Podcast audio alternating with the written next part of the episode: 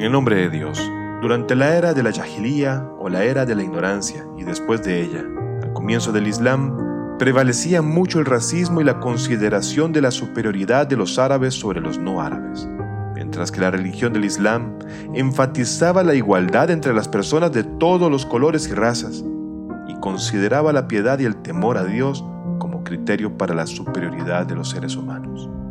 La historia de esta semana es un ejemplo de estos tipos de conducta racista y la reacción del profeta del Islam ante este mal. Ahora sin más preámbulo, juntos escuchemos el cuento de esta semana.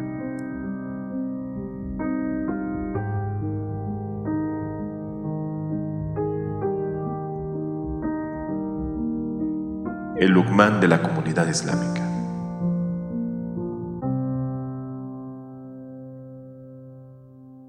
El imam Ja'far as-Sadiq salam relata del mensajero de Dios, la paz sea con él y su familia, que en una ocasión preguntó a sus sahaba o compañeros cercanos, ¿quién de ustedes ayuna toda su vida? A lo que Salmán, que Dios tenga piedad con él, contestó, yo, oh mensajero de Dios. El mensajero de Dios preguntó, ¿quién de ustedes se pasa la noche en vela? contestó entonces Salmán, yo, oh mensajero de Dios.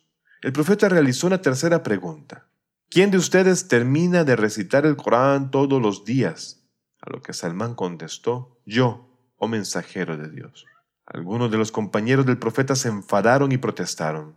Oh mensajero de Dios, Salmán es un nombre de Fars que viene a vanagloriarse ante nosotros los de Quraysh. Preguntaste, ¿quién de ustedes ayuna toda su vida? Y él contestó yo, mientras él come la mayoría de los días. Y preguntaste que quién pasa toda la noche en vela y contestó yo, mientras que duerme la mayor parte de la noche. Y preguntaste quién de nosotros lee todos los días el Corán completo y contestó yo, mientras que la mayor parte del día no habla. El profeta dijo, Calla, oh fulano, ¿dónde te encuentras tú y dónde aquellos que son como el sabio Lukman? Pregúntale para que te informe. Y el hombre se dirigió a Salmán y le preguntó, Oh Abdillah, ¿acaso no afirmas que toda tu vida estás ayunando? A lo que Salmán contestó sí, y el hombre dijo, pero te he visto comer la mayoría de los días. Y Salmán aclaró, no es como tú piensas. Ayuno tres días de cada mes, y Dios Todopoderoso dijo, quien traiga una buena acción recibirá diez veces más. Sura los rebaños 660.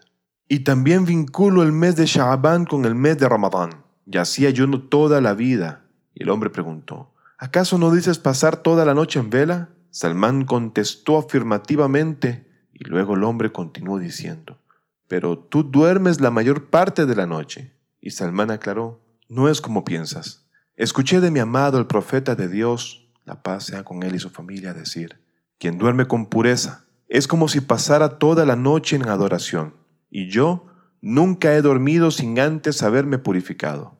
Y aquí Quiero abrir un paréntesis para aclarar que la purificación incluye el wudú, ablución, el ghusl o baño completo e incluso el tayamum o ablución en seco, que la persona dependiendo de las circunstancias se purifica a través de estos y puede realizar entonces actos de adoración como la oración.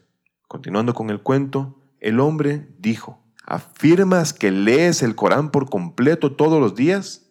Y Salmán contestó, sí.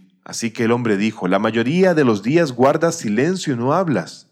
Entonces Salmán explicó, no es como piensas. Escuché a mi amado profeta decir a Ali Abitaleb, tu ejemplo entre mi umma es como la de la sura Kulhu Allahu Ahad, es decir, la sura del monoteísmo. Quien la recita una vez ha leído un tercio del Corán.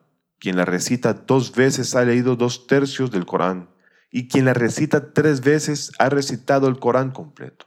Y así, el que te ama de palabra completa una tercera parte de su fe, y el que te ama de corazón y de palabra completa dos terceras partes de su fe, y el que te ama de corazón y de palabra, y además es tu aliado, ha obtenido toda la fe. Oh Ali, juro por Dios que me designó con la verdad, si la gente de la tierra te amara como la gente del cielo, ni una sola persona sería atormentada en el fuego del infierno. Oh, hombre, yo recito tres veces al día la sura del monoteísmo.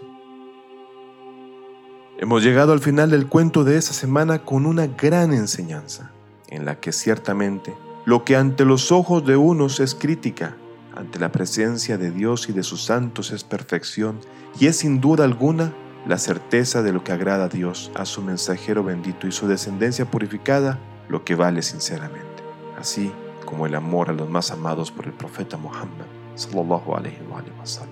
Ruego a Dios te otorgue lo mejor de esta y la otra vida a ti y a tus seres queridos, esperando reencontrarnos la semana siguiente con otro fascinante cuento, el cual siempre esperamos esté cargado de saberes que iluminan el alma, que enriquecen el conocimiento.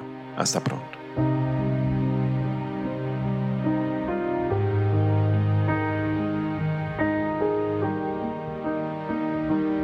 Fátima TV, saberes que iluminan el alma. Síguenos en youtube.com slash Fátima o en nuestro sitio web fatimatv.es.